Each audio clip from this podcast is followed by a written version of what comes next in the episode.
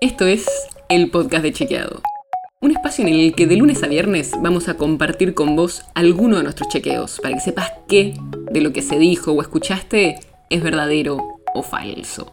También te vamos a presentar las verificaciones que hacemos de las desinformaciones que andan circulando y vamos a traerte datos y contexto para que entiendas mejor las noticias. Soy Olivia Sor. Hoy vamos a hablar de economía. Porque seguro, ya lo sabes, pero el país sigue negociando con el Fondo Monetario Internacional, con el FMI. Y hoy te traigo un chequeo que le hicimos al ministro del Interior de la Nación, a Eduardo Guado de Pedro. Escucha lo que dijo.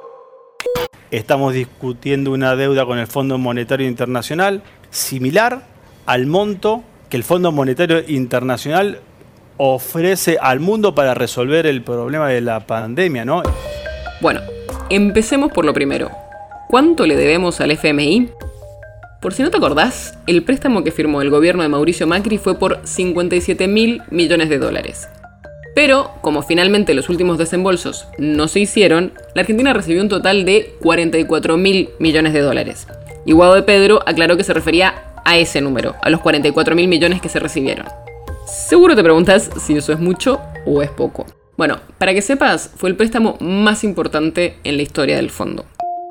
Pero sigamos con el chequeo y vamos a la segunda pregunta importante. ¿Cuánto le prestó el FMI a distintos países del mundo para aliviar los efectos de la pandemia? Según los datos del FMI, entre marzo de 2020 y marzo de 2021, es decir, en el primer año de la pandemia, el organismo autorizó un total de préstamos por 107 mil millones de dólares a 85 países.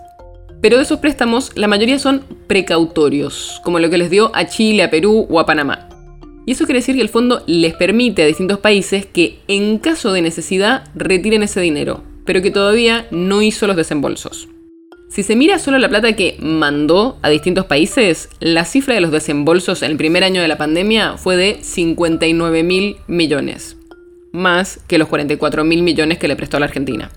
Por eso calificamos la frase de Guado de Pedro como exagerada. Su dato no es correcto, pero sí es cierta la tendencia que marcó.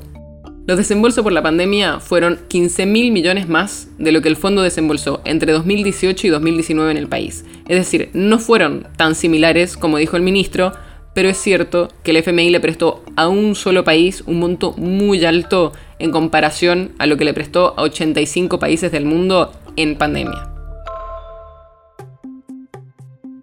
El podcast de Chequeado es un podcast original de Chequeado, producido en colaboración con Posta. ¿Tienes una idea o un tema del que te gustaría que hablemos en un próximo episodio? Escribinos a podcast.chequeado.com. Y si te gustó este episodio, seguinos en Spotify o en tu app de podcast favorita y recomendanos a tus amigos. Si querés más información sobre esto, sobre otros temas, entra a chequeado.com o sumate a nuestras redes. Soy Olivia Sor. Hasta mañana.